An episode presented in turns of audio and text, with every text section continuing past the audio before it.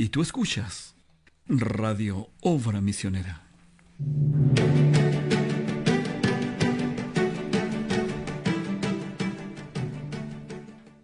Que el Señor Jesucristo le bendiga hermanos y hermanas, sean todas y todos bienvenidos a su programa en la hora de la tarde, nuestro primer programa dominical que viene dado gracias a Radio Obra Misionera. Bien, nos encontramos en esta mesa con los panelistas, nuestro hermano Roberto Martínez, el hermano eh, David, Daniel, Calderón, Daniel, Calderón. Eh, en, en, la parte técnica nos acompañan nuestros hermanos Alexander Basualto, Felipe González y Pedro Delgado, bajo la dirección general de nuestro pastor Pedro Peralta Duarte. Roberto, ¿cómo estás? Muy buenas tardes, Dios les bendiga, eh, radiovidentes, preciosos hermanos, preciosa alma que escucha. Quiero saludarle con una escritura, ¿cierto? Salmo 63.3 dice, porque mejor es tu misericordia que la vida, mis labios te alabarán, así te bendeciré en mi vida.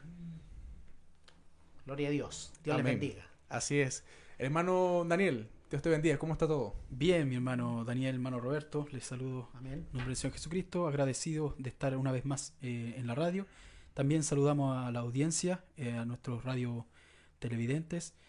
Eh, estamos muy felices en este día eh, de poder compartir eh, la misericordia de nuestro Dios, la gracia de Dios y cuánto Él nos ha bendecido en esta mañana y me imagino yo también por todo lugar, a cada uno de los creyentes, cómo Dios ha estado trabajando en medio de su pueblo en este último tiempo. Muy agradecido. Dios les bendiga. Amén, así es. Bueno, hoy tuvimos un domingo excelente, un domingo, bueno, aparte del clima, un poco helado para muchos, Sí, sí. para mí todo, pero eh, de verdad fue un día que la lluvia nunca, bueno, yo creo que aquí no impide la lluvia para adorar y alabar a nuestro Señor Jesucristo. No, ver. para nada. Para nada, ¿no? No, no. Sí, porque hay muchas personas que, que, bueno, cuando está lloviendo ven las ventanas y, ay, tengo que ir al culto. Entonces queda así como que el tema, pero gracias a Dios, Dios nos ha dado una buena lana, como Sí. ovejas, como corderos, para soportar todo este frío. Así Sí. es. Fue un día bastante frío. eh, creo que habían unos pronósticos ahí de aguanieve en los sectores más cordilleranos. Pero la verdad es que el, el- el poder levantarse en la mañana, ir al servicio y, y- y cumplir con, con- con- como cristiano, eh, no solo cumplir un- con una parte de una ley, sino que el ir y poder alimentarnos para estar fuerte para la semana. Así que Amén. Eso es lo principal, estar fuerte, estar ahí bien alimentado. Así es. Bueno, como siempre hemos dicho, una semana atroz, una semana agotadora, pero cuando venimos a la casa del Señor, entramos como el Salmo 115. Así es. Entramos por esas puertas y empezar a adorar y alabar a nuestro Señor Jesucristo. Amén. Y bueno, Roberto, estuviste por allí en el Museo Interactivo Judío de Chile. En Sí. Chile. Sí, sí. ¿Qué tal, Roberto? ¿Cómo estuviste allí? Bueno, fuimos con 12 hermanos, eso conformó el grupo de visita que se había programado hace dos semanas. Esta es la cuarta visita que se realiza y ha sido de bendición para los que han ido, ¿cierto? A mí me faltaba la visita del ambientada en el holocausto, bueno, uno queda bastante impactado porque es un hecho histórico que quizás en, en nuestra condición humana quisiéramos entender que no ocurrió, pero desgraciadamente ocurrió. Y podemos ver ahí, ¿cierto? Muchas cosas en desarrollo. Vimos los testimonios, ¿cierto? Eh, yo me acuerdo de un testimonio de la dama Judith Klein, ¿cierto? Ella se le podía ver en su testimonio eh, algunos indicios, algunos traumas, producto de haber estado en un campo de concentración en Auschwitz. Pero ella dijo algo que me llamó mucho la atención, ¿cierto? Dijo, cuando tú entiendes que hay un Dios y tú le pides que ese Dios te ayude, Él te va a ayudar. Entonces, esa frase corta, potente, claro, ella, ella en ese momento tenía esa necesidad y fue rescatada de esa condición, ¿cierto? Y así muchas evidencias históricas que nos fueron mostrando, ¿cierto? De cómo este proceso tan siniestro, tan macabro, ¿cierto? De un exterminio sistemático, burocrático, que desarrollaron los alemanes, ¿cierto? En ese contexto tan macabro y triste. Entonces, esto parte en 1933 y dura hasta 1945, que fue, como les reitero, un exterminio sistemático de los hermanos judíos. Y lamentablemente, ¿cierto? Las cifras son horrendas, ¿cierto? Cier- había un tema dentro del programa, ¿cierto? Esto había que, le llamaron ellos el punto final, ¿cierto? La solución final, cuando ya incrementaron en el transcurso de, este exterminio, empezaron a acelerar el proceso. ¿ya? Entonces era, era un racismo porque había pensamientos ahí que el mundo, ¿cierto? En, el, en ese mismo contexto, cuando se desarrolla esto, muchos países cerraron las puertas para impedir que ingresaran judíos, que huyeran, entonces no fueron muy favorecidos. Pero igual, de igual manera, la mano de Dios se movió, ¿cierto? Y nuestro país no quedó ajeno, ya que dos chilenos participaron en una forma muy solidaria. Eh, una de ellas es María Edwards, a pesar de su condición de, pertenecer a la aristocracia, ella siendo enfermera, se inscribe para trabajar en un hospital judío para ayudar a los niños que eran abandonados producto de esta situación, pero estaba supervisado y vigilado por los nazis igualmente, pero ella como enfermera, ¿cierto? Ella, para las que sean, recuerden, ellas usaban una capa, ellas usaban una capa de, que las identificaba como enfermera y todo ese tema, entonces, María Edwards, en un, en un programa sistemático, ella fue sacando niños y los cubría con su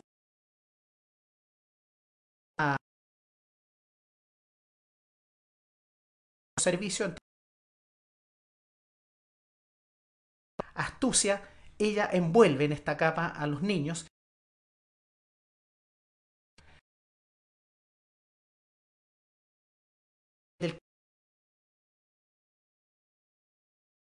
amigos de los judíos, ¿cierto? De estos humanos, eh, de estos eh, chilenos que acompañaron y ayudaron a los eh, judíos. Entonces, claro, es algo impactante porque ya cuando el momento está finalizando de este macabro exterminio, ¿cierto?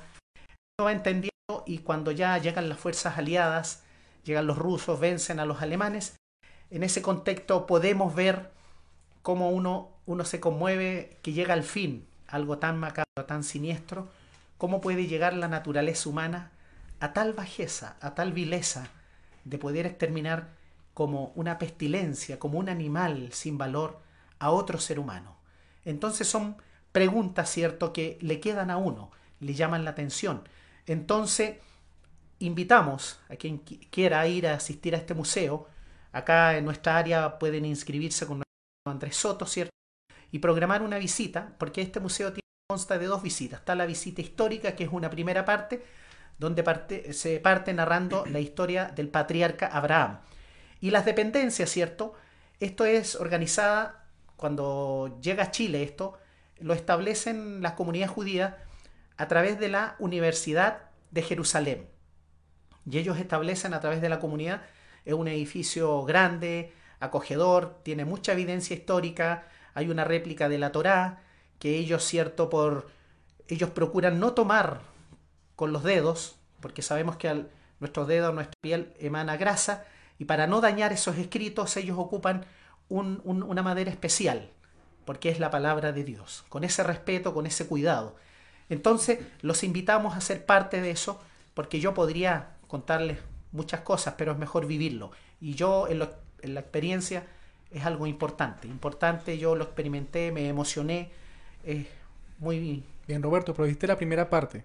Sí. La segunda parte es que es la que tú fuiste hoy, ¿no? Sí, porque... ¿Qué se trata allí? Del holocausto. Bien. Eso es lo que fui, lo que experimenté hoy día. Y, y la primera parte es de la historia judía. Claro, desde cómo nace el pueblo, desde toca Desde Abraham, el tema de Abraham. patriarca todo. Abraham y todos los padres, y de ahí nace todo. Ahí eh, hay una sala, le llaman la sala 360, ¿cierto?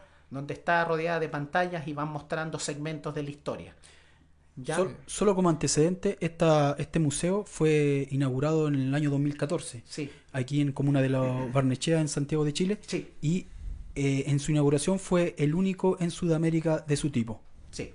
Importante. No, es importante lo que dice mi hermano Daniel, porque de verdad, eh, los testimonios de los, de los judíos que lograron ser rescatados, ¿cierto? Dieron testimonios, muchos chilenos, muchos judíos viven acá que ya son ancianos de 90 años y dan testimonios que fueron los niños rescatados por María Edwards. Entonces están agradecidos de, Chile, de sus gobiernos que lo acogieron, porque cuando ocurre este Chile en forma automática, y esto lo hacen muy pocos países, activó un sistema de visa automática que permitía el ingreso automático sin cuestionamiento, sin recibir a estos judíos que estaban siendo perseguidos.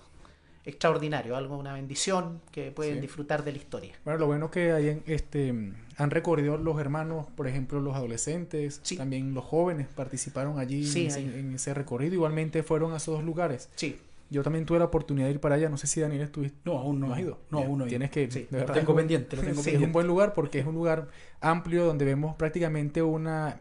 El, el- la, la estructura es como moderna. Sí, Es un edificio de una arquitectura moderna, Sí. muy acogedor. El personal, sobre todo las profesoras, guías, son muy atentas, con mucha dedicación. Entonces uno, hay un lugar ahí que es la entrada al hall principal que se llama el hall de las doce tribus. Sí, están la- como unos muros. Sí, unas columnas, las sí. columnas. Y puedes ver allí la. las 12 tribus, 12 el mapa hecho, ¿cierto? Y a otro segmento está el, el sector de los olivos, Eso. que son nueve olivos, y la profesora nos explicaba que los nueve olivos hace alusión al proceso de gestación de un ser vivo, de un bebé. Entonces es algo muy significativo, ¿no? De, de verdad. A uno Claro, lo impacta. y, y también están allí como eh, que es- están a base de, de cobre. Hay unas columnas de cobre Columnas. también. Entonces todo es un simbolismo Sí, para ellos, muy, es. con mucho respeto, con todo. Entonces ellos muy agradecidos de, de este recibimiento, de este acogerles, producto de esa emergencia, ellos nos regalan esto en, una, en alguna medida. ¿Me entiendes? No, de verdad que muy bueno. Hoy fueron hermanos adultos, por lo que. Sí, fuimos un grupo de 12 hermanos adultos, ¿cierto?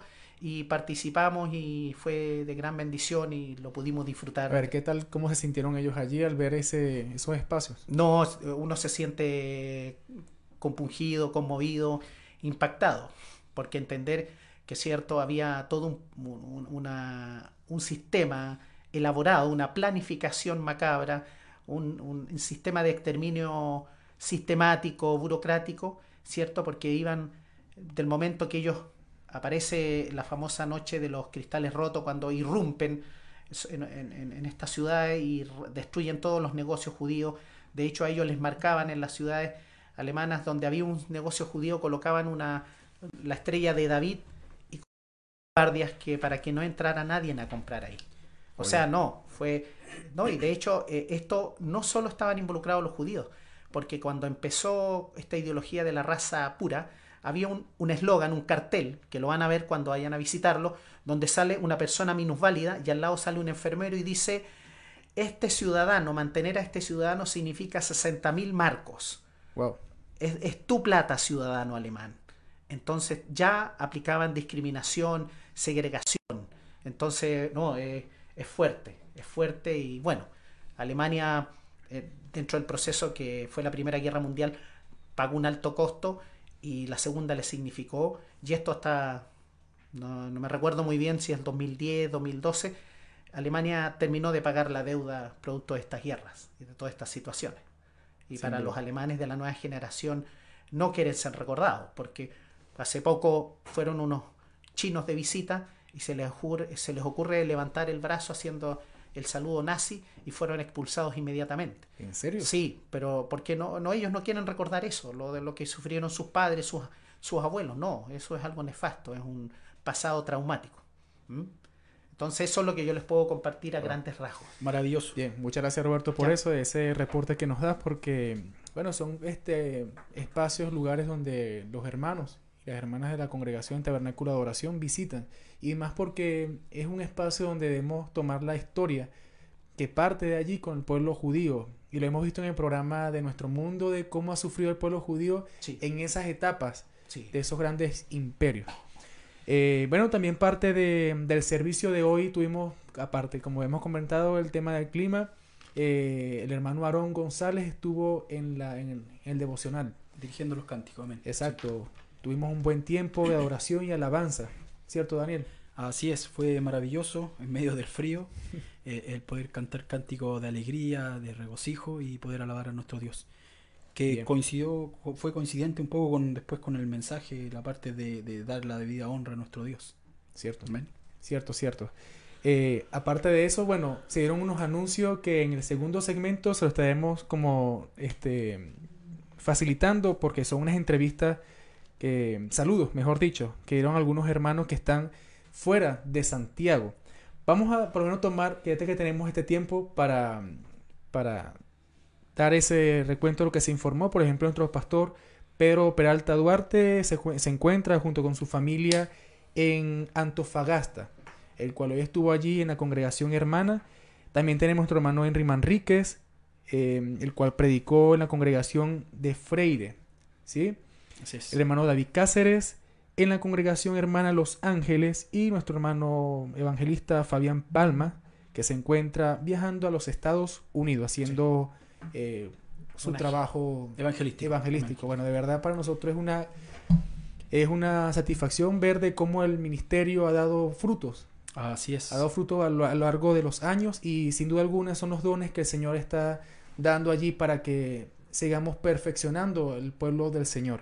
Y eso es parte de este ministerio. Sí, es, importante porque el profeta de alguna forma, eh, eh, cuando habla de la voluntad perfecta de Dios, eh, él, dice, la, única seguridad que nosotros como, creyentes tenemos de que estamos en, en, el mero centro de la voluntad de Dios es cuando estamos en el campo misionero. Así que este, este trabajo que se esté efectuando de esta forma, el, estar en el campo misionero como, como congregación, de alguna forma a través de estos dones que Dios ha puesto en medio nuestro, es una, una gran bendición de poder sentir como, como iglesia, como congregación, que detrás de, este trabajo están los creyentes con, con sus diezmos, con su ofrenda y estamos apoyando ese campo misionero de alguna forma. Amén. Bien. No, bueno, perfecto. Eh, el equipo de producción nos está comentando allí que si podemos pasarlo, sí. Ya vamos a aprovechar allí ya que tenemos el tiempo para luego darle inicio con el segundo segmento que tenemos a nuestros hermanos Esteban Calderón y su hija Sayen, que aparte de, la predicación, nuestro hermano Andrés Soto, ellos ofrecieron un especial titulado Con cada gota que derramó. Así que hoy tendremos este, mucha, bastante programación. Presentamos los saludos. Bien, tenemos un saludo de nuestro hermano em, Patricio Meneses, el cual estuvo acompañando a nuestros hermanos familia, el pastor Pedro Peralta, y vamos a, a pasarlo allí. Dios les bendiga a cada uno de ustedes, amados radiovidentes. Nos encontramos acá junto a la familia del pastor en Antofagasta. Tuvimos un culto maravilloso el día de hoy. Nuestro pastor nos trajo la palabra del Señor y fue para todos de gran bendición. Me encuentro junto a mi hermano Patricio Meneses, pastor de Arica, el tabernáculo de Arica, ¿no? Amén, amén, amén y vamos a entregarle un saludo a cada uno de ustedes, compartiéndole las bendiciones que recibimos el día de hoy en, por medio del servicio. Patricio. Muy bien, mi hermano Pedro Palma, estamos más que felices, hermano. Yo me siento muy, muy. Mi alma se ha gozado tremendamente esta mañana y creo que el viaje que hicimos hasta este lugar no ha sido en vano. Amén. Y Dios ha usado poderosamente al pastor y creemos, hermano, de que Quizás hay citas que hemos escuchado por tantos años, pero es tremendo escucharla a una altura, a un nivel más elevado. Y eso produce, ¿verdad?, una vivificación en nuestros corazones. El saber que como Ruth, ¿verdad?, tomó esa decisión y ella trabajó y luego también, ¿cierto?, fue recompensada y damos gracias porque creemos que estamos en ese tiempo. Eh, eh, me recordaba, ¿verdad?, de aquellos años 70, el 72, el 73, ¿verdad?, cuando yo tenía 14 años y, era un, moribundo en esta tierra y Dios me recogió. Y luego nos llamó a trabajar y qué tremenda bendición saber de que hemos trabajado arduamente. Nunca hemos hecho demasiado porque el Señor dice que sin Él nada somos, pero somos parte de este cuerpo, ¿verdad?, místico aquí en la tierra, el cual Dios nos ha permitido trabajar durante tantos años.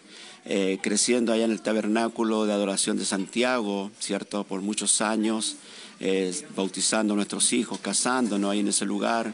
Y bueno, aquí estamos, han pasado los años y, vemos, hermano, de que esa recompensa que tanto hemos esperado está, está tan a la mano, está tan cerca de nosotros. Como dijo el profeta, casi puedo tocarlo. Yo digo lo mismo, hermano, este día yo pensé que ¿verdad? Quizás dígame fanático, no sé, pero que quizás pensé, hermano, que podíamos hacer el rapto. Fue tan tremendo, tan, tan maravilloso el poder estar conectado, el conectarse con el Señor, porque podemos venir al culto, podemos sentarnos, ¿verdad?, a la mesa, pero no conectarnos. Pero qué tremendo es cuando nos sentamos a la mesa y nos conectamos con Él y vemos que Él nos habla de la manera que lo hace, ¿cierto? Vemos al segador principal, ¿cierto? Nuestro hermano Brannan, un profeta en esta edad. Vemos a los siervos allá en la antigüedad, ¿cierto? Que profetizaron predicaron, pero luego vemos al siervo ahí en Lucas, ¿verdad? En la cena. Ahora es un siervo, es el segador principal, pero él nos llevó a Cristo. Así que damos gracias por los ministerios, damos gracias por el pastor Pedro, ¿verdad? Eh, que a pesar de sus años que él tiene, bueno, Dios lo renueva, Dios renueva su fuerza, Dios, Dios, Dios está coronando su ministerio. Yo me siento parte de esto y me sentí tan feliz. me habló el Señor realmente, hermano, me habló mi corazón y me siento más que gozoso con nueva fuerza. He azotado mis alas en la y, mis alas han rejuvenecido. Así que estoy más que feliz, así que un gran chalón para ustedes, Radio Escucha, que están escuchando este programa en la hora de la tarde, porque en la hora de la tarde es cuando Él ha venido, ¿verdad? Él vino del oriente al occidente y Él está trabajando aquí en occidente y luego regresará a oriente. Pero cuando eso suceda, nosotros ya estaremos en casa, ¿verdad? Celebrando esa fiesta de las bodas del Cordero. Así que, hermanos amados, hermano Pedro Fabián, Dios te bendiga, hermano Palma Junior, ¿verdad? Ese canto hermoso también, ese poema, ¿verdad? Ese lor al Señor que tú entonaste también me gocé tremendamente, hermano. Él es muy sublime, Dios es muy grande. Grandes son sus misericordias. Así que ánimo, hermano, que van a escuchar este programa radial, los que están ahí perseverando en el tabernáculo de adoración. No solamente ahí, sino que el que pueda escuchar, levanta tus manos y alaba a tu Dios, porque ciertamente nuestra redención está cerca. Así que Dios le bendiga, hermano. Estoy emocionado, estoy, ¿verdad? Eh, como decía hoy día la palabra, ¿verdad? Estoy lleno del gozo, estoy estimulado ¿verdad? Porque Ruth también se sintió estimulada en esa hora cuando vos la llamó. Así que vos nos está llamando, ¿cierto? Él está esperando por nosotros, está esperando. Heme aquí, Señor. Aquí hay un vaso de barro, Señor, moldéalo. Así que que Dios les bendiga, hermano. Un gran chalón, un gran saludo para ustedes, Radio Escuchas. Amén. Dios les bendiga a cada uno de ustedes. Estábamos escuchando ahí a nuestro hermano Patricio tras haber terminado el servicio, un servicio que Dios nos regaló y fue de bendición para cada uno de nosotros. Para mí, en lo personal, fue muy grato y de mucha bendición, Dios respondiéndome preguntas que yo tenía a través de la predicación y así a cada uno de los que estuvimos acá.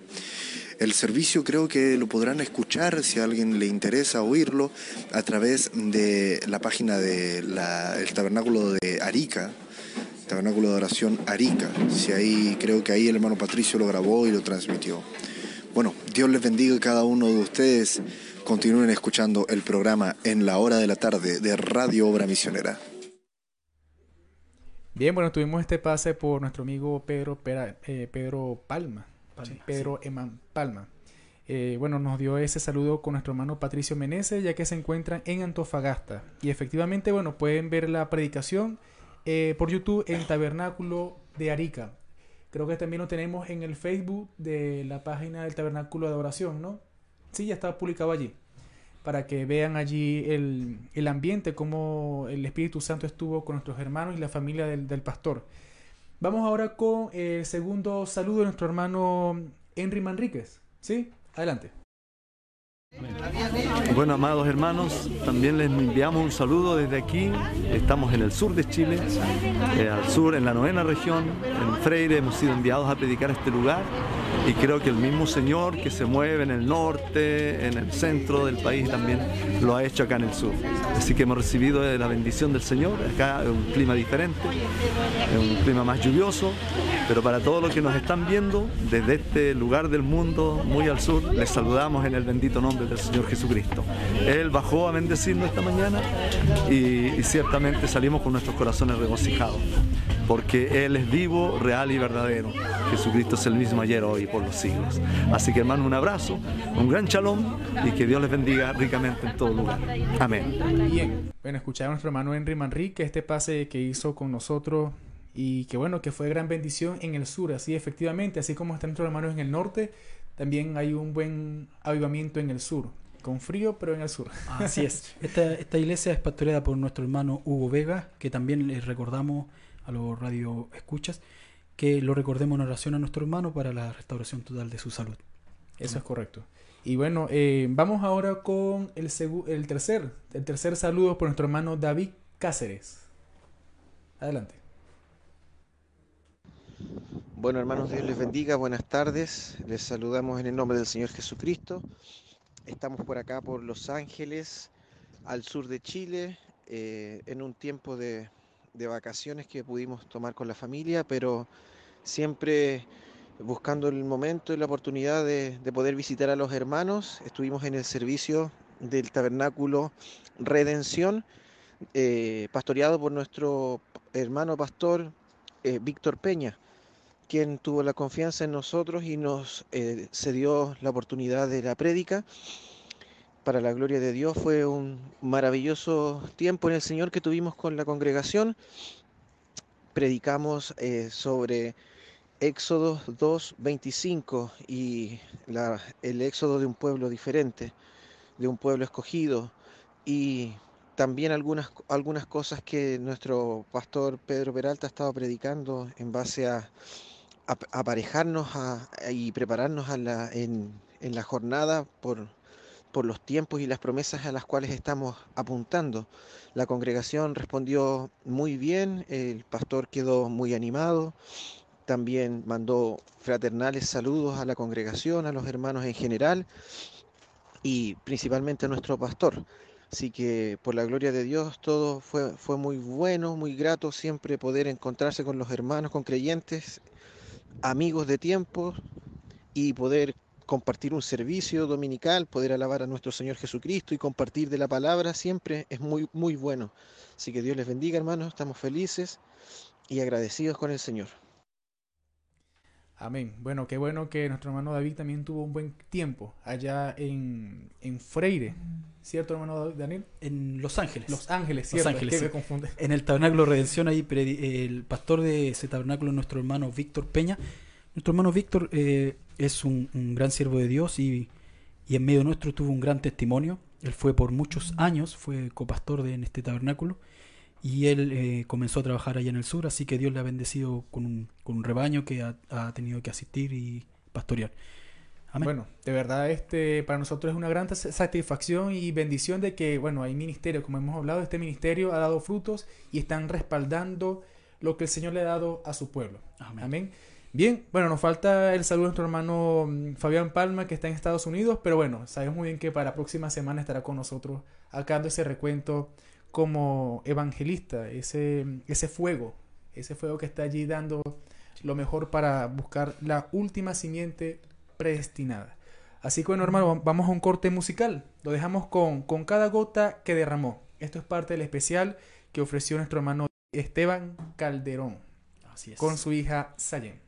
No se aparten.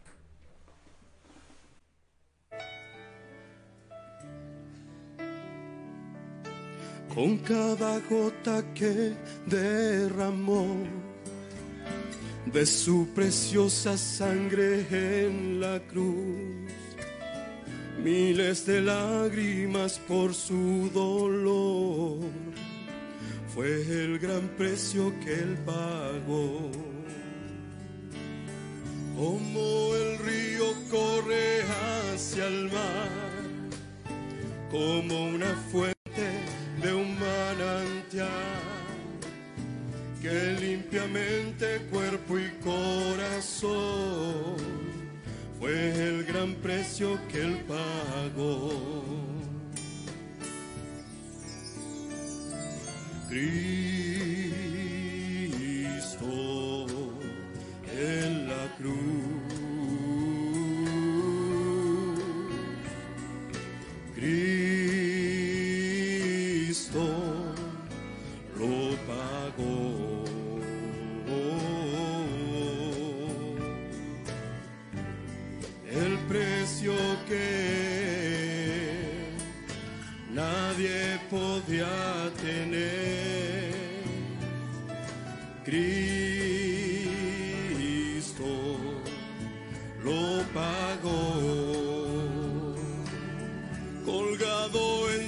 cielo y tierra fue, haciendo un puente que quebrado fue.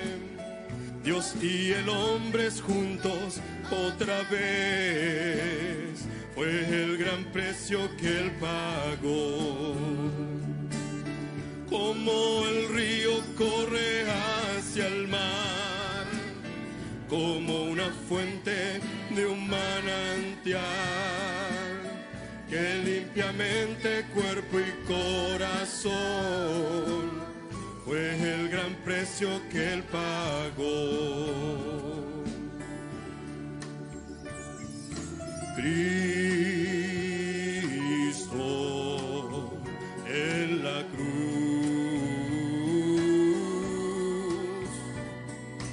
Cristo lo pagó.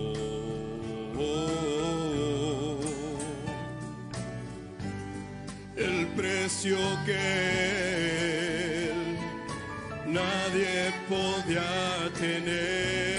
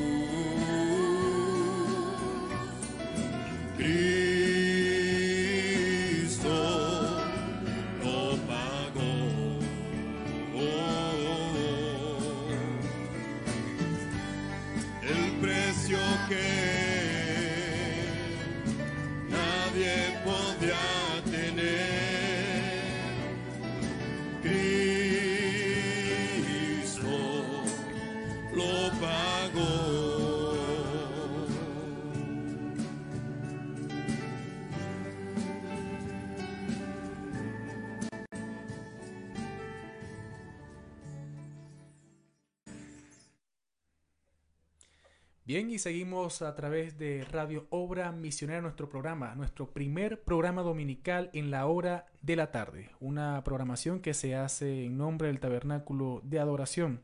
Y hacemos un recuento de lo que compartimos el día domingo a través de la alabanza, la adoración y la predicación de la palabra.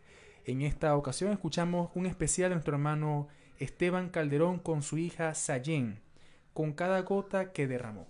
¿Qué tal le pareció el- este especial? Para mí fue, fue especial. y yo le, le contaba fuera de, de cámara que, que yo quería cantarlo hace un tiempo y mi hermano Esteban me se adelantó y lo cantó. Es un especial muy, muy, muy lindo porque el, el- este especial, yo la primera vez que lo escuché fue eh, a nuestro hermano pastor allá del sur, Juan Quien. Y él lo canta de una forma tan, tan expresiva que, que uno, uno, uno realmente siente eh, esa cada gota que derramó nuestro Señor Jesucristo por nosotros. Bien. Bueno, hermano Esteban, te queríamos preguntar, ¿cómo, cómo, cómo sentiste eh, tú de cantar este especial hoy? ¿Cómo lo, lo, lo, lo decidiste? ¿Qué te, qué te han dado a- a rodeando? ¿Qué te permitió decirte por este especial? Bueno, Dios les bendiga. Bienvenido. Primeramente, hermano Daniel, segundo, Daniel primero, hermano Bien. Roberto, Dios les bendiga, y a los que los radio escucha. Eh, para mí, bueno, este cántico es muy especial también por hermano Daniel. Y con mi hermano y amigo Héctor, pescaba una guitarra, lo cantábamos. Y pasó que la letra para mí no sé si la palabra se podrá usar, espectacular, en sentido de, ver que, cada gota que él derramó, lo que hizo, los resultados de, esa, sangre preciosa de nuestro Señor Jesucristo, impactar un Dios tan grande, tan grande que llena todo el espacio, el- la eternidad, y se rebalsa por, por los lados.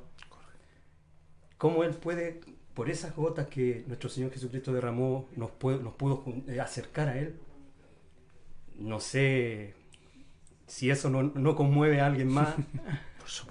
a Así mí, es. por lo menos, esa, esa parte a mí me estremeció. Y yo sí, muchas veces en la casa, eh, no tenía pensado en cantarlo realmente, pero me llenó tanto que dije, si me llena a mí, a alguien más le podrá ayudar. Así es. Amén. Así que yo con lágrimas muchas veces de, de esas partes, esa estrofa de, de Dios y el hombre juntos otra vez. Así es. Así que ha sido una bendición para mí y quise compartirlo. Bien, en esta ocasión usted lo compartió con su hija Sayen. En este momento no se encuentra con nosotros, pero bueno, su hija también tiene ese el don que viene ya de la familia, por lo que veo, del cantar, el tocar instrumentos. Y creo que por allí Roberto tiene algo. Sí, la pregunta, mi hermano Esteban, es ¿en qué momento descubren eh, este don y la necesidad de perfeccionarlo? A través de un programa muy interesante que nos gustaría que nos compartiera por si a algún hermano más le interesa. Bueno, una de las cosas que creo que lo co- conversamos en una versión anterior sobre este tema. eh, bueno, nosotros, mi hermano Daniel sabe de esto, de que toda la vida hemos amado a Dios. Y una de las cosas que cuando hacemos algo para Dios, ya sea en el sentido de la música, en el canto, lo tratamos de hacer lo mejor posible. Porque no creemos en algo mediocre. No creemos que ah, lo que salga, salga nomás. Creemos que para Dios hay que dar lo mejor. Y si Dios Así da es. dones, dar lo mejor de ese don para Él. Así es. Y eso ha venido a través de la historia de nosotros, ha venido cabalgando eso. Y mi hija Sayen, si no me equivoco, eh, ella era pequeña, muy pequeña. Cuando del, del don del canto, ella una vez estaba cantando. Yo había sufrido un accidente, un accidente vehicular con. Había chocado a, a Detective de Chile, a la PDI. Y yo estaba súper mal, mi cara me tiritaba por, por los nervios, todo el asunto, porque nunca había estado en un juicio y menos con la PDI. O sea, no tenía por dónde ganar. Y no gané tampoco, pero, pero los nervios que me atacaban eran, eran tremendos. Y mi hija estaba en la casa y, y ella estaba cantando Y pasarán mis días aquí y se fundirá con la eternidad. Amén. Eso cambió mi historia. Me sacó de esa condición que estaba terrible, porque estaba, era una condición terrible. Y todo lo que sobrellevé, a pesar de que tuve que pagar todo el asunto, porque fue mi culpa, pero fue so- pudo sobrellevar todo ese asunto a través de esa alabanza. Y eh, ahí empezó eso, esas gotitas de, de- del, don que Dios le había dado a través del canto. Y después ya como a los cuatro años, eh, bueno, yo les conversaba a ustedes que una de las cosas que le pedí a Dios que fue que me diera en, en mi familia eh, músico y cantante. Y Dios me lo, me lo concedió. Y a los cuatro años ella empezó, la, la quisimos llevar a, a probar el- el- algún instrumento. Y ella decía que le gustaba el, el violín, ese instrumento que se tocaba de esa forma como se toca el violín. Y la empezamos a llevar y, y, la, y ella tuvo una, una profesora que es bielorrusa, una maestra. Y ella vio la- las aptitudes de mi hija. Mi hija no sabía tocar nada, ni una nota, ni una cosa, y ella empezó a hacerle cierta, ciertas pruebas para ver si tenía el don. Y eso fue en la FOGI, fue en, la, en, la- en el asunto del, gobi- del gobierno, un, un asunto de, de músicos del gobierno. Fundación. Fundación De Orquestas Juveniles e Infantiles. correcto.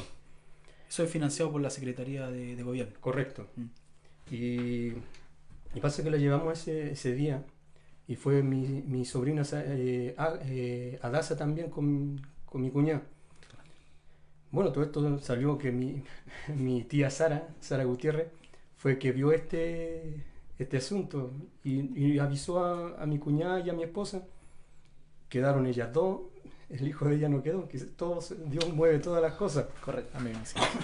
Así que, así que empezó esto, el- el- la, la maestra la miró, le dio cierto, cierto asunto de música, ella lo hizo todo. Y así que ahí empezó todo, todo ese asunto. Empezó y empezó a, ten- a, a pulirla en el tema del violín y fue avanzando, fue avanzando. Y, y- y después el pastor me recuerdo que también hablaba sobre ese tema de, de perfeccionar los dones. Que si tenemos un don tenemos que perfeccionarlo para Dios porque nuestro Dios no es un Dios cualquiera. No, por Él es supuesto. nuestro gran Dios y si tenemos opción de perfeccionarlo hay que hacerlo. Amén. Y para los padres, como me decía es un sacrificio, pero un sacrificio que deja mucha ganancia. Yo por lo menos ver tocar a mi hija, mi hija Sayen, y eso que ahora, ahora por causa de que no fueron la- las dos muchachas del violín, tocó ella con mi, con mi sobrina, tocaron el violín. Dios. Para mí es satisfactorio y, y hasta las lágrimas podría decir que ver todos esos frutos y, y ver que esto, esto no tiene techo al parecer, lo que nos dicen los mismos maestros que no tiene techo pa- para ella, si ella quiere seguir, seguir eh, progresando, eh, ella puede llegar súper lejos, en el sentido de la- del violín, de la música. Claro. Qué bueno. Así que ha sido muy beneficioso para mí y a los, pa- a los papás, porque muchas veces nos quedamos, no, que tiene un don y, y listo, no, pero hay que hacer un esfuerzo a veces. Esto, No. esto a veces, eh, un- no sé, quizás me pongo en la posición de, de- de padre, de repente, mucho, mucho quisiéramos eh, obtener resultados mm, rápido. Eh, quizás traemos a los niños y quisiéramos en, en un mes que ya estén tocando, pero eh, no es, no es algo, algo, algo que sea tan, tan, tan rápido, No. es, todo un proceso. Sí, pues no ¿Cuántos años lleva estudiando la Mi Sayen? hija Sayen lleva, eh, si no me equivoco, cinco años. Cinco años ya, el último año empezó a verse el, el- el progreso de todo. De cuando ya entró en la oficina empezó a, a- a- a subir su, ¿Su nivel? su nivel correcto. Ya. Porque un- ahora nosotros igual tenemos la gatita, tenemos la experiencia de la Sayen que tuvimos que esperar. Y gatita está avanzando también. Gloria a Dios. Y, y también mi hija Jazmín también, que ella está en flauta traversa. Claro. También, así que muy pronto. Ya están las tres Las tres en clases. en Eh, clase. Qué bien. Perdón, quería hacer un alcance ya que el hermano mencionan ustedes la, fun- la fundación. Este es como un homenaje a un chileno que en la década de 1960 comenzó en forma autónoma, desde sus recursos, desde su bolsillo. Ningún gobierno le ayudó. Jorge Peña Gen empieza a formar las primeras eh, grupos musicales infantiles con el fin de formar y sacar potenciales virtuosos de la música y esto, ese trabajo se le debe a él porque es el primer chileno que logra en Latinoamérica formar estas primeras escuelas y las fue formando en el norte y fue ampliándose a todo Chile. Lamentablemente tuvo un final abrupto, brutal, ¿cierto? Porque lamentablemente llega ese episodio negro del golpe de Estado y él desgraciadamente desaparece, pero él dejó un legado, sí, un legado musical cultural. Y ese legado se lo debe la Fungi y todas estas instituciones a él, a Jorge. Peña Gen. ¿Me Qué bueno Qué es bueno parte- ese aporte historia. Sí, por supuesto, no podíamos dejarlo de lado. No, si no, bien. Roberto me preguntaba que si le han hecho un- algún homenaje, sí se le, se le ha hecho un Qué bien. homenaje a... A este muchacho. Bien. Qué bien por eso. Bueno, este especial de, este, de verdad para la congregación fue de gran bendición, ya que, bueno, ver padre con su hija cantar y alabar al Señor es algo muy, de mucha, de mucha ganancia, de ganancia espiritual. Y bueno, pueden observar este mm, especial a través de la página del Facebook, bueno, el en vivo que se hizo esta mañana y también por YouTube, para aquellas personas que no vieron la predicación por cuestiones de que a lo mejor se le fue la luz en su casa. Pero bueno, este... Y también estamos en vivo, recuerden que estamos en vivo y bueno, un saludo a toda la audiencia que está en sintonía a través de las dos páginas Facebook del Tabernáculo de Adoración y también de Radio Obra Misionera. Estamos un buen tiempo, hermano. Bueno, trajo su instrumento, ¿verdad? Hay que aprovecharlo. Sí. Hay que aprovecharlo. Así que este a- aprovechemos el momento para, para darle ese especial y aprovechar también de que hay una, hay una audiencia que está allí en sintonía y que siempre está en contacto con nuestras programaciones. Correcto. Ambas programaciones, tanto en, en, en la hora de la tarde como Nuestro Mundo. Son nuestros dos primeros programas pioneros. Así es. Así que bueno, esperamos que más adelante ya estamos ya afinando detalles para que Radio Obra Misionera tenga una programación, oye, de, de lujo, con bastante programación infantil, juvenil, musical, de oración, adoración. Y la idea es como darle todo lo mejor a las personas que siempre están en sintonía y de todos los quehaceres, de todas las actividades que hace el tabernáculo de adoración. Hermano Esteban, ¿qué nos tiene por allí preparado? Dichoso aquel. Gloria a Dios. Amén. Adelante. Adelante. Y ya que está mi hermano Daniel, que lo acompañe. Parece que tenemos ciertos tonos parecidos, así que podría apoyarme. Sí, los micrófonos Roberto, todos... Roberto, no vayas a cantar, por favor. No, no, no. no. Hermano Y antes de empezar a cantar, un ánimo a esos padres que están emprendiendo con sus hijos, que, que están asistiendo a orquesta Así es. para perfeccionarlo. Ánimo.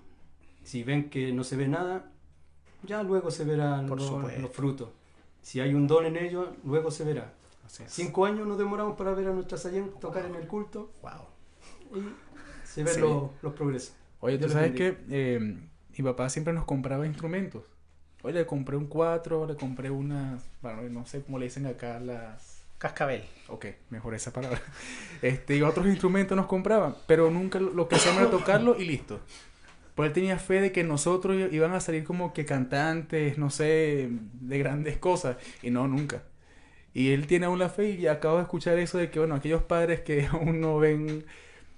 Papá, espero que tengas aún fe de que nosotros aprendamos en cualquier momento a tocar instrumentos, porque de verdad no tenemos esa... Pero eh, tiene el don de, del periodismo. Ah, bueno, ya, ya. Ese- ¿Sabes qué? Es algo que lo vamos a nombrar en la próxima parte porque mejor lo dejamos en la próxima parte. Así que, hermano Esteban, adelante. Por favor. Sí. Todos soy yo los micrófonos.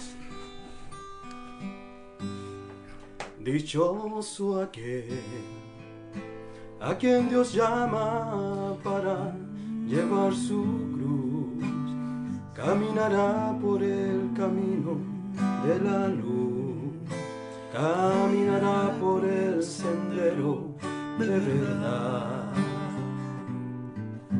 No temerá, siempre confiado porque Él irá a tu lado en noches oscuras por caminos desolados. A Dios verá mi Jesús, mi hermano amado. Y cuando llegues a la final jornada, podrás tú ver que no fue en vano llevar esa cruz. Y cuando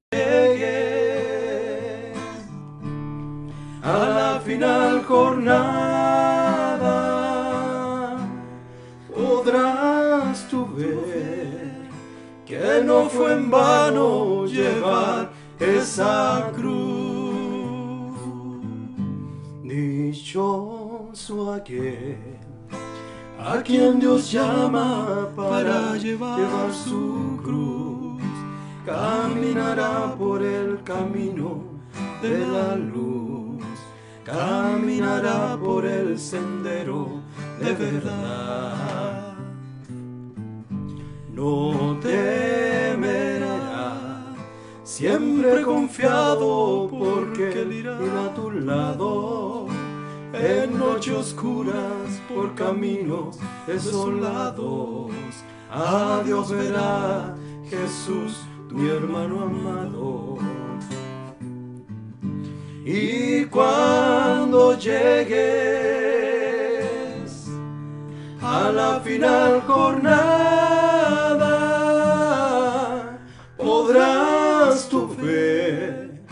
que no fue en vano llevar esa cruz. Y cuando llegue a la final jornada, podrás tú ver que no fue en vano llevar esa cruz. Gloria a Dios. Bien. No fue en vano llevar Señor. esa cruz. Amén. Creo que el. Señor era, era su plan, un plan perfecto de, de él mismo sufrir por cada dolor nuestro y bueno, curar cada una de nuestras heridas. Y no fue cualquier momento. Quiero que nadie ha padecido tanto dolor como el Señor por cada uno de nosotros. Así. Hermano Esteban, muchas gracias por estar con nosotros en este espacio. Privilegio, hermano. De verdad están las puertas abiertas. Muchas gracias. Bueno, ahora está cerrada, pero están las puertas abiertas en nuestros programas para que de verdad este, pueda dar siempre alabanza y adoración a nuestro Señor Jesucristo. Amén. Tanto usted como su familia, porque hemos compartido grandes testimonios Sí, con su familia y para nosotros es una satisfacción estar aquí Amén. sí. con nosotros. Así que Un saludo a sus niñas y que sigan en ese proceso de perfeccionamiento musical. Amén. Muy pronto lo verán, a las 3 tocando. a las tres Gloria a Dios, te esperamos eso, así que saludos. Muy bien, perfecto. Amén. Y si no es aquí, lo será ya. Así es. Pero lo, lo verán. Amén. Con es. nuestro amado. bendiga. Amén, hermano. Muchas gracias por estar con nosotros. Así que lo dejamos ahora con Estamos felices bajo la sangre de Cristo, cantada por el grupo de jóvenes del Tabernáculo de Adoración. No se falta.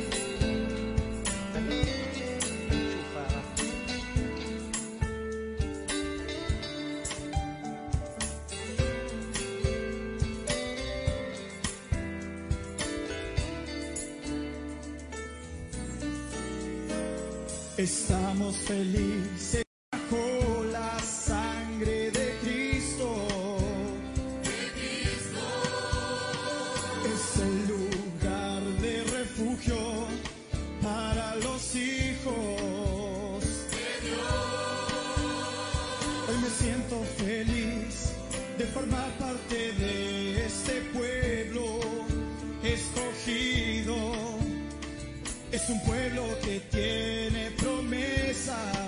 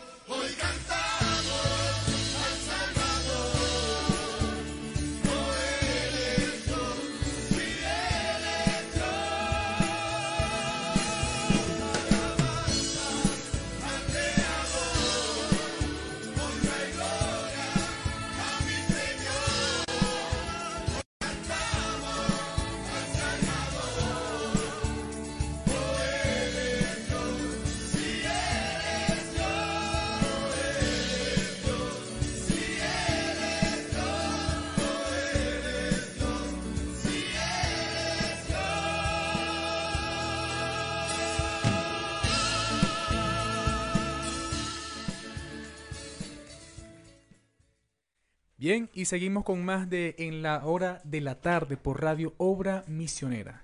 Recordándoles muy bien que esta programación viene dada a través de El Tabernáculo de Adoración, una visión de hace años atrás, siempre lo veremos, una visión de hace años atrás de nuestro pastor Pedro Peralta y que bueno, ahora el Señor le ha dado esa bendición tanto al tabernáculo también como a los hermanos y también a nuestro pastor de que Radio Obra Misionera esté al aire. Sí. Al aire, estamos al aire a través de Facebook y también tenemos nuestro canal YouTube.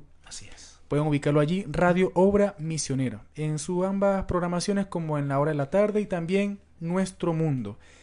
También recordarles que estamos en Spotify. Están allí los podcasts cada capítulo de la programación que hace Radio Obra Misionera. Es un trabajo que estamos haciendo allí. Estamos iniciando, estamos dándole allí todos los detalles para darles la mejor programación a todos ustedes. Bien, escuchamos este canto de nuestros hermanos, los jóvenes del tabernáculo de adoración. Tenemos también unos saludos aquí de nuestro hermano Caleb Matos. Dios les bendiga, hermanos. También tenemos, bueno, tenemos visitas en la, por canal de Facebook. Y bueno, esperamos que sea de mayor bendición para todas las personas que están allí en sintonía. En este espacio, bueno, vamos ahora con el tema de la predicación de la palabra. Hoy tuvimos un buen domingo, un domingo de oración, de alabanza. Y finalizamos con la predicación de nuestro hermano eh, Andrés Soto. Hermano Andrés Soto, Dios les bendiga. ¿Cómo está? ¿Cómo está Daniel? Dios te bendiga. Hermano Roberto, hermano Daniel. Amén.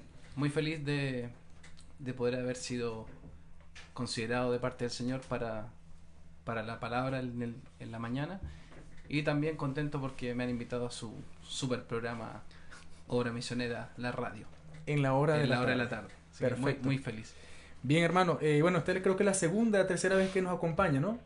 Es, creo que es la segunda. La segunda. Sí. Bien, la segunda vez que nos acompaña en nuestro espacio. Y bueno, para nosotros eh, es una bendición que usted está con nosotros, así que siéntase bienvenido. Bien, hoy, hoy tuvimos una- un tema sobre la vocación. Bien, la vocación, sobre los, sobre los talentos, los dones que el Señor le ha dado a cada uno de sus hijos, por los cuales ellos creen en un Señor vivo y verdadero. Solamente para ellos que una persona que no cree en el Señor tendrá talentos espirituales. Una pregunta que lanzo así por lanzarla. Bien, pero eh, tuvimos este unos abrimos eh, antes de iniciar la predicación, usted abrió en Efesios 4:1, luego allí en Mateo 25:14 al versículo 28 y me gustó mucho este este pasaje de la, de la escritura en Efesios 14 4 dice, "Yo pues preso en el Señor os ruego que andéis como es digno de la vocación con que fuisteis llamado." Amén. Llamados. No es cualquier llamamiento. Y bueno, también fue a Mateo 25, 14. ¿Lo tienen allí? 25, 25, 14. Donde es una parábola sobre los talentos. Y bueno, vamos a esa pregunta. ¿Qué lo motivó, hermano? ¿Qué lo, lo llevó usted a traer este estudio, tomar este, esta escritura los talentos y de Efesios 4, versículo 1? Bien. Bueno, primero cuando, cuando el pastor me pidió si yo podía este domingo eh, presentar la, la- la palabra del, del Señor en este servicio, em, yo tenía una, una inspiración que era respecto a algo absolutamente natural, natural, que era para una conversación que iba a tener con, con- los jóvenes en, en mi casa, que, que lo tuvimos el día martes 16, martes feriado. Yo tenía una inspiración respecto a, a que uno ve muchas veces que, que la gente no es feliz en cuanto a las decisiones que toma, eh, o los mismos jóvenes cuando van viendo qué les gusta hacer y qué cosas les gustaría estudiar o, o desarrollarse. Eh, buscando en eso, eh, me di cuenta de estas estadísticas que mostrábamos donde efectivamente hay una carencia de conocimiento de la persona, que las personas no, no se han dado el tiempo de, de indagar qué son, eh, qué cualidades tienen, y eso es netamente una, una falta de, de orientación vocacional, así se le llama. Así es. Yo me acordaba, yo no sé si en el caso de Daniel, quizás también, o Roberto. ¿Te acuerdas, Roberto, que, que en el colegio nosotros teníamos un ramo que se llamaba orientación? Sí. Yo no sé cuál es cuál es tu, tu experiencia, pero yo recuerdo que nunca me hacían orientación. Yo recuerdo que no hacía nada en, esa, en, esa, en ese curso, por ejemplo. No sé si tú te acuerdas algo que efectivamente orientaban en algo a los niños, algo. No, en el, en el paréntesis que podemos hacer respecto a esa área, eh, la educación en su estructura funcional efectiva carece de eso, porque estaba la UTP, Unidad Técnico-Pedagógica, que era el profesional que estaba a cargo de orientar a los alumnos cuando estaban en tercero o cuarto medio, pero eso terminó no funcionando, desgraciadamente. ¿Y qué pasó? Que las universidades desarrollaron otras temáticas, unos sistemas de preparación, pero eso lo hicieron las universidades, siendo que lo tenía que haber hecho el establecimiento mismo. Entonces no se dieron las condiciones. Yo estudié en un liceo industrial textil y, y- no estaba eso, sino que estaban preparándolo para ser seres productivos puntualmente. Exactamente. Eso es algo también muy interesante cuando vemos que todo el, todo el sistema educacional eh, son muchas herramientas, ¿cierto? Hay muchas herramientas que, que tienen ahí a disposición. Y como decía Roberto, pensando en una economía que lo necesita, ¿cierto? Necesita ingeniero, necesita abogado, necesita médicos, contadores. Entonces a veces los muchachos dicen, "Mm, yo quizás me, me voy a inclinar por esto o por esto otro, pero no, no se dan el tiempo de, de buscar qué son, qué cualidades tienen. Buscando esas estadísticas, ahí me di cuenta de que son cosas que pasan a todo nivel, no necesariamente en Chile. Ahí vimos, vimos los casos de Perú, Argentina, y seguramente si seguimos viendo otros casos en el mundo, es exactamente lo mismo. Es una carencia de conocimiento de lo que somos. Yo lo que, lo que me llama la atención a mí y que me gozo es que cuando nosotros miramos la escritura, nos damos cuenta de que si la leyéramos más o si nos interiorizáramos más en la Biblia, nuestras vidas realmente serían victoriosas, serían, serían firmes porque la Biblia te da muchos consejos respecto a, a lo que eres, respecto a cómo debes conducirte.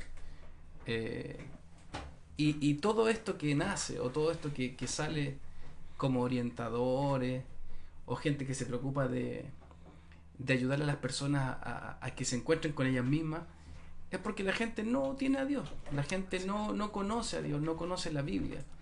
Nosotros como creyentes tenemos la, la, la gran ventaja de conocer, conocer al Señor, conocer la Biblia y vemos cómo esta nos guía.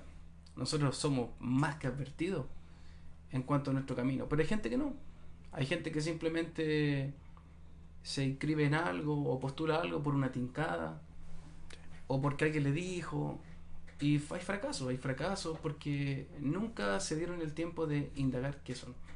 Ese era mi, mi, mi, mi punto para los muchachos. Cuando el pastor me pide eh, tomar la palabra, yo realmente encontré que era un tema que no, que no venía al caso tomarlo en una iglesia. Em, entonces oré al Señor como que me sacara eso. Y, y bueno, a veces a uno que, que- que le toca predicar en- en- en una- ante una congregación, tú sientes como que hay algo que te, que te, que te mueve hacia una inspiración, ¿cierto? Así es. Y después eso se va. Y ahí uno empieza a pensar, bueno, ¿será o no será? Y después pasan los días y como que esa inspiración te vuelve y después te deja. Es algo que, que quizás los hermanos que, que predican más continuo podrían también manifestar algo, que les- algo similar que les pase. Eh, entonces llegó un momento mientras, mientras leía la escritura, mientras oraba, eh, pude ver también de que el creyente tiene una vocación. Y ahí en Efesios 4, por eso quise comenzar con Efesios 4, para que no fuera simplemente una clase de orientación vocacional natural, sino que ahí está Pablo y que le está rogando a, a los Efesios que por favor su vida eh, se conduzcan como es digno de lo que son, que son personas con un llamamiento eterno, son personas con una vocación. Y encontré en Eclesiastés esto que tiene que ver con, con que Eclesiastés vio, no a todos, pero vio algunos casos de hombres que gozaban su trabajo. Así es. Que gozaban lo que, lo que hacían, su, su, en lo que ocupaban su tiempo. Así es. Eh, entonces, claro, dije yo, esta vocación que Dios nos dio, esta vocación de ser cristiano, eh, esta capacidad que el Señor nos dio de creer a la palabra, que no todos la tienen, de tener fe en la palabra, pero también nos dio gozo, también nos dio el placer de disfrutar ser un cristiano. Ser un cristiano, recordemos que nosotros no estamos en la edad del sacrificio, ¿cierto? Había una edad que era la de sacrificio, aquellos que morían por esto. Nuestra edad no es esa. Dios nos dio a nosotros un gozo de, de- de tener una vida cristiana gozosa, triunfante, que no va, como decía en la mañana, no va en lo que yo tenga o que voy a tener, sino en lo que soy, un cristiano creyente y con gozo. Entonces, la invitación fue, y cuando yo estudiaba ayer, me di cuenta que yo estaba carente de eso. ¿Qué pasó con el gozo? ¿Por qué se pierde? Porque el diablo ataca el gozo. Y te hace bajar la guardia, te descuida. Pero ahí tenemos que estar ahí como David, Señor, devuélveme el gozo. Sí.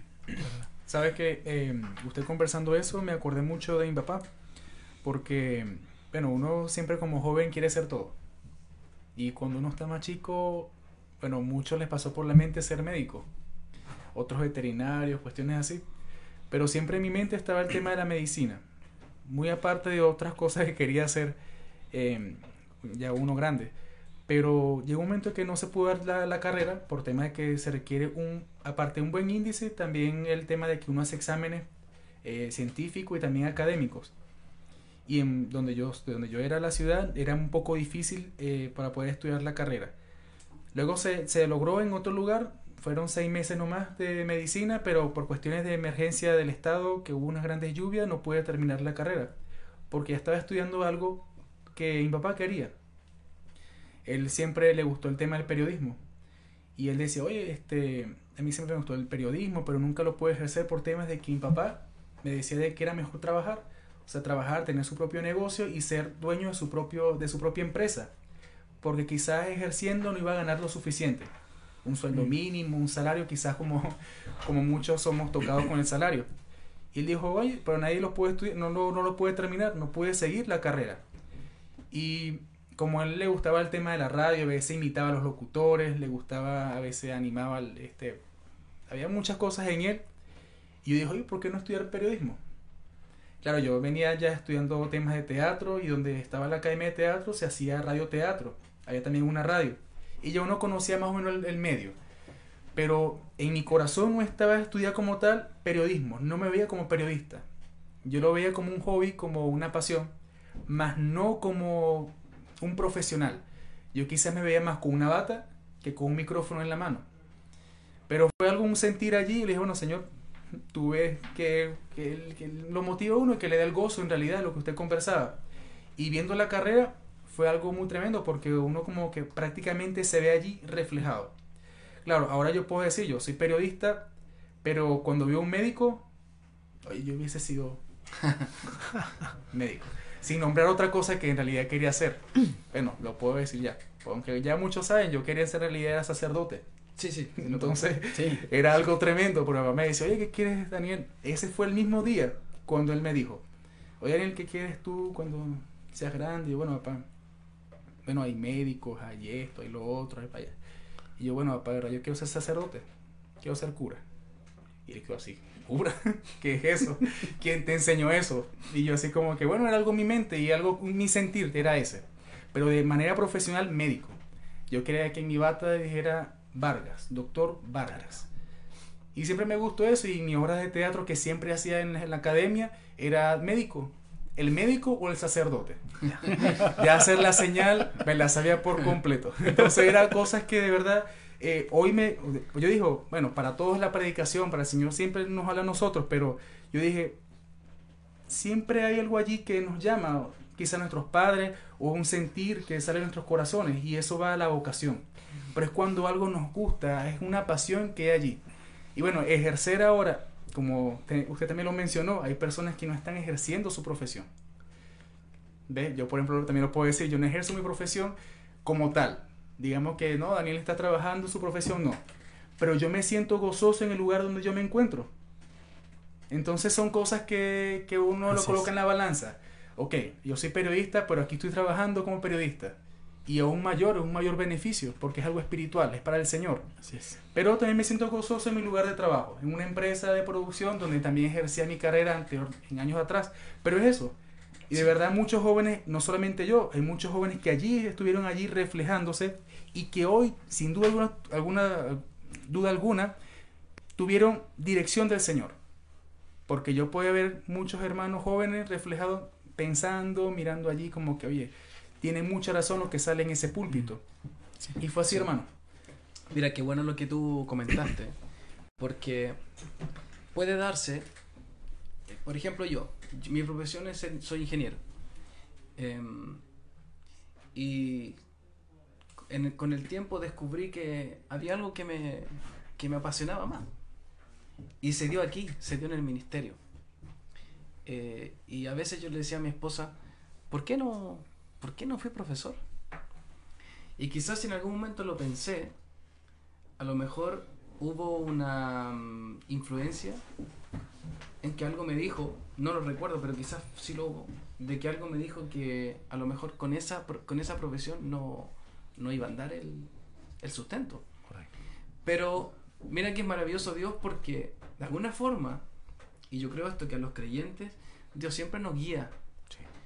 Y yo me siento sumamente feliz de tener estos espacios que Dios me ha dado a tener con los jóvenes. Porque puedo desarrollarme en lo que realmente me apasiona. Mi trabajo me gusta mucho. Yo trabajo en, en- en- en planificación en empresas hace mucho tiempo. Y me gusta. Pero nada ha sido como, como este trabajo que, que Dios me ha permitido en el ministerio. La maestría. Claro. Por ejemplo, yo te pregunto a ti, Daniel. eh, Dios te ha dado algo tremendo. Te ha permitido eh, ejercer tu, tu, tu, tu, tu talento aquí en el ministerio. Eh, yo estoy seguro que tú ahora, desde que comenzaste con la radio, en, tu gozo es, es mucho mayor. Claro, y duda. Dios te permitió eso. Y eso es algo único. Que, que Dios vea gente o que, o que haya gente que en su vida se goza y se alegra, su alma de lo que hace, es algo tremendo. Y Dios te ha permitido hacerlo aquí en el ministerio. Y a mí también.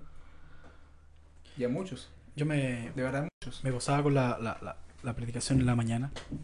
Más que predicación, como tú bien lo decías, una enseñanza que nos queda ahí algo bien, bien explicado. Me acordaba también de, de mi abuela, de, mi- de mi mamá, allá de niño. y Siempre no, no hubieron grandes, eh, grandes frases elocuentes de, de mi abuelo, de mi mamá. Siempre fueron cosas bien sencillas. Y nunca se me olvidó, no te olvides que eres un hijo de propósito. Lo encontraba, oh, lo encontraba como grande cuando era niño, hijo de propósito, propósito, propósito. Empezaba a dar- darme vuelta a eso. Y, y- y claro, cuando llegué a los, a los 14 años, como tú decías bien, a veces el, medio que, que te, te influencia y te hace muchas veces equivocarte en tu profesión o en tu vocación en lo humano. Pero el único medio o, el más fuerte medio que tenía era esa, esa frase allí que estaba pegando fuerte todos los días. Eh, no había semana mi abuela no me agarrara y me dijera, acuérdate, acuérdate que eres un hijo de propósito. Y en, y en el hogar mi, mi, mi madre. Entonces, eh, por una parte también está el ministerio aquí ejerciendo esa influencia en, los jóvenes. Y esto lo cuento un poquito más eh, para los, jóvenes que puedan escuchar esta, emisión. Eh, hay algo allí que a los 14 años me, me hizo, oye, va a estar entrando la enseñanza media, la secundaria, tienes que estudiar algo para, para desenvolverte aquí en la tierra, algo, algo que te, dé el sustento, como bien decíamos, y como que uno piensa, "Ah, el sustento. Y, y lo primero, lo primero que se me vino a- en mente fue algunas historias que por ahí supe de, de ciertos profesionales que se desempeñaban de cierta forma y, y como que me gustó eso, dije, uy, ese profesional tiene tiempo. Vi eh, como dos elementos, tiene tiempo y dada la profesión tiene un buen sustento. Y lo pensé siempre en, función de que eh, lo, importante es que nuestra vocación humana, o, no sé, o profesión humana, no sé cómo llamarle, no, no, no distorsione o no, o no, o no toque nuestra vocación como cristiano en cuanto a algo que es muy valorado hoy día, que es el tiempo. Entonces, eh, tenía 14 años cuando dije contador auditor, contabilidad y auditoría. Es lo que vi en ese momento. No tenía idea de qué lo que era, pero dadas las características como se desempeña ese profesional, dije voy a tener tiempo. por algo, por algo que siempre no, no, no, no- nos llamó la atención, que era estar cerca del, del ministerio en cuanto a, a- a la música, en cuanto a cantar, adorar al Señor, viajar, acompañar a este predicador, acompañar al hermano Fabián de, de vez en cuando. Eh, entonces, me me gustó mucho lo que dijo la mañana porque, por una parte, eh, hay, hay jóvenes que en lo humano reciben una mala influencia, pero por otra parte, cuando estamos aquí en esta área, tenemos todo para recibir una buena influencia. Así es. Eh, hay una buena influencia de un ministro que, que, que ya no le, entre, comillas, no le tiene que probar nada a nadie porque se ha parado por 45 años sirviendo al Señor y no ha transado la palabra. Y, y eso nos ha influenciado a nosotros a, a- a- a tener un, un- un porte cristiano y, y- y tomando nuestras decisiones en función de- del cristianismo. Así que fue maravilloso eso desde esa, desde esa perspectiva. De, de, por una parte, esta, esta estadística macabra que se, que se hablaba de, del 33% en Chile, el 40% en Argentina, 45% allá en Perú, de cómo el primer año desertan de la carrera que eligen. Pero por otra parte, eh, eh, ver, ver cómo están nuestros jóvenes aquí en la iglesia, realmente si están pensando en elegir carreras que ayuden al ministerio, en, en, en el, en, el- en lo, en lo espiritual. Es decir, eh, una carrera que no te ate los domingos a asistir a la iglesia, eh, una carrera que te permita de alguna forma eh, cumplir con, con, tu, con tu deber como cristiano aquí en la tierra y ser realmente una ayuda y no una carga al ministerio. Así que esto va para, para los jóvenes ahí que estén pensando en qué carrera van a elegir, que piensen, tomen este elemento adicional de, de realmente ser un, un- una ayuda al, al ministerio o en el lugar que, que estén. ¿Mm? Claro, y eso viene dado porque usted nombró ciertas cualidades, por ejemplo, la actitud, la destreza. Y son cosas que, por ejemplo, a cada, a cada uno le dio su lugar. Nadie puede ocupar el lugar de otro y es dependiendo de la soberanía, la soberanía de Dios. O sea, es lo que Dios ha querido con cada uno de los elementos que están allí en la congregación. Ahora, vamos a esa parte espiritual porque ya el tiempo se nos está acabando. Eh, usted hizo tres puntos. Por ejemplo, el deseo de ferviente de honrar a Dios. Porque vamos ahora ya. Ok, yo tengo eh, mi deseo ferviente de ser periodista, tengo la pasión, todo eso. Ahora vamos a la parte espiritual. Deseo ferviente de honrar, de honrar a Dios. El segundo, la pasión por conocer la palabra de Dios. Y tercero, creo que no sé si está bien allí, el lloro o el, el- deseo de avanzar Más en el espíritu. más en el espíritu. Son tres puntos que usted tomó y que ahí podemos colocarlo en la balanza. Ok, yo como profesional, pero ahora como un hijo de Dios. Sí, correcto. Esa, esa parte está en el, en el mensaje de las edades, de la, de la edad de Éfeso. Eh, cuando estaba en la mañana, eh, o a- anoche cuando me acosté, eh, terminando un poco ya de dejar el estudio y, y- tranquilizarme un poco, eh, me faltaba algo, sentía que me faltaba algo para, para darle un toque al, al- al servicio, para darle algo nuestro, algo, algo respecto a la parte espiritual y cristiana. Entonces cuando despierto en la mañana me acordé de esa cita. Y fui a las edades y cuando saqué el, este, el separador estaba ahí. Entonces ese fue como mi, mi clic de decir gracias Señor porque estaba ahí justito. Eh, claro, el profeta habla de los, de los efesianos, de, de la de iglesia de Éfeso. eh, en la queja que tuvo Dios contra ella, ¿se acuerdan? Dice que perdió su primer amor. ¿Ve? Tuvo, eh, y, es, y es, la, es la edad que más cosas buenas tiene. Pero Dios dice, tengo esto, que dejaste tu primer amor. Y ahí el profeta dice que esta iglesia llegó un momento en que dejó de escuchar a Dios. Lo- como que no lo escuchó tanto como lo venía oyendo. Y ahí entra la influencia. Ahí entra el enemigo. Y comienza poquito a poquito a decirle, pero ¿para qué tanto? ¿Cierto? ¿Para qué tan fanático? Descansa un poquito. Y ahí comienza el diablo sutilmente a comer esas cosas. Y dice el profeta que esta iglesia se torna un poquito formal. Y eso va avanzando, avanzando, avanzando. Piense, de Éfeso a la, a la Odisea, ¿cierto? La edad. Comenzando con dejando solo el primer amor y terminando acá en la Odisea con una iglesia totalmente ciega, desnuda, pobre, Pobre, desventurada y ni siquiera lo sabe. Pero ¿cómo empezó? Con un pequeño descuido. Así es. Entonces verdad. yo decía, claro, Señor, este, este gozo tiene que permanecer. Eh, ¿por, qué, por qué cuando no- nos bautizamos o cuando nos entregamos al Señor hubo algo, algo fuerte que no, que no, en el caso mío, hu- hubo ese deseo por leer, yo quería leer la escritura, leer la Biblia. Eh, yo me acuerdo un par de veces que me pasó que iba al culto y no sentía a Dios, no lo sentía.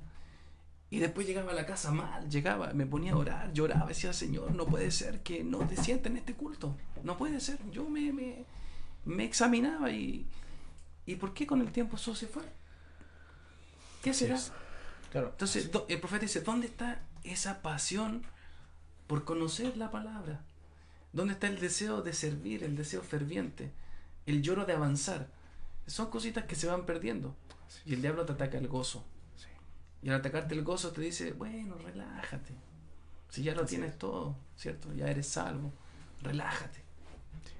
Pero usted allí finalizó la predicación o este estudio de la vocación con el Salmos, Salmos capítulo 51, 51. versículo 11 Sí, y 12. sí. Claro, creo que fue el 12, pero me adelanto con uno, Sí. creo. No me eches delan- de delante de ti y no piensa- quites. Disculpa, piensa, creo que son cuatro cosas que dice David ahí importantes. Nómbrala una a una. Así es. La primera, creo que es el 10, 51-10. Sí.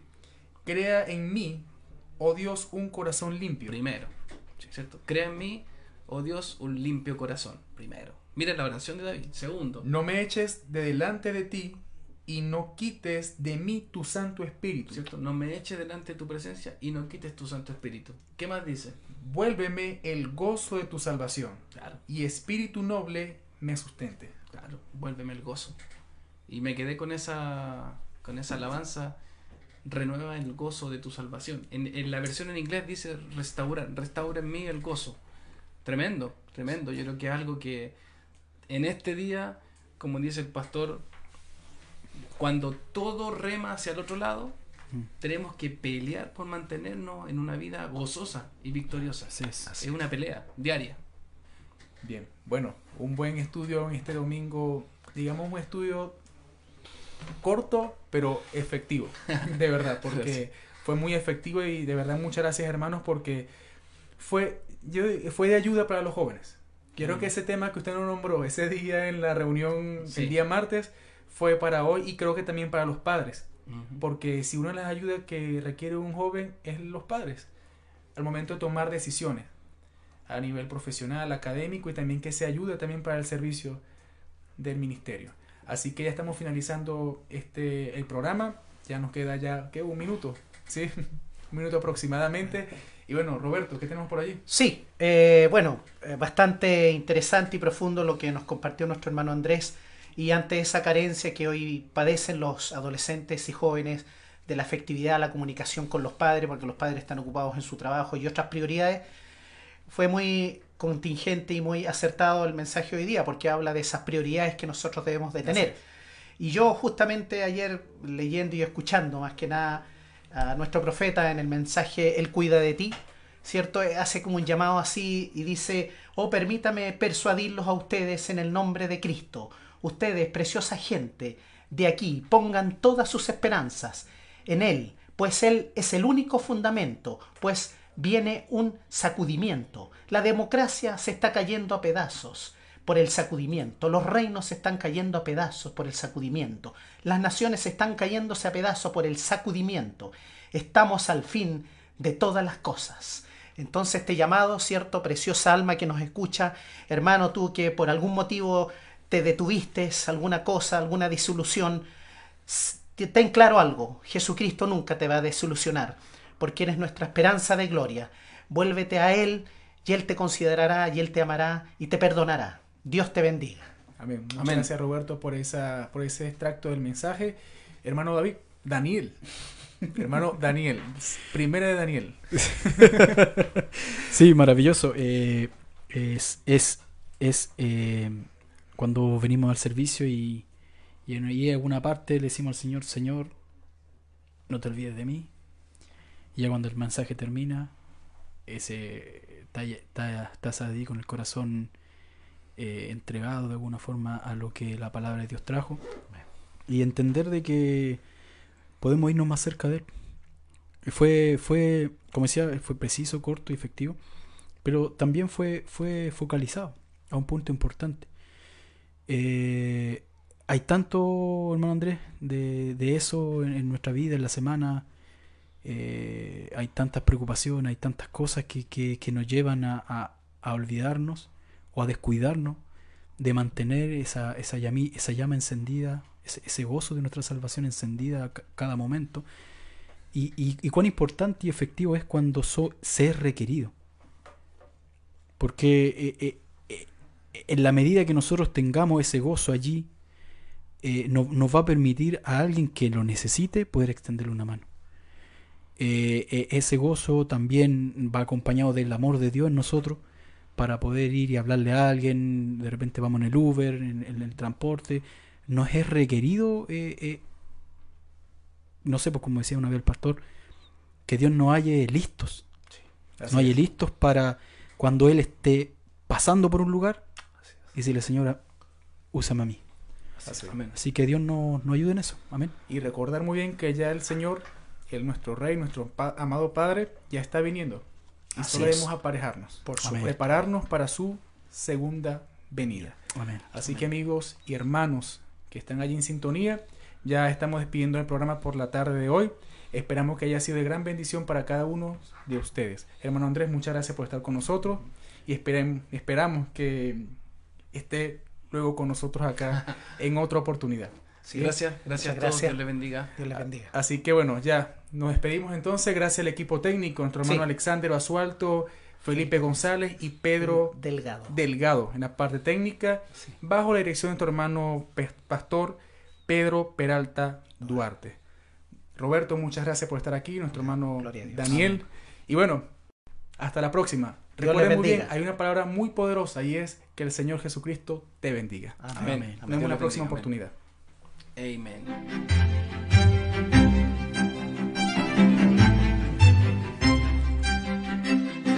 Y escuchabas Radio Obra Misionera.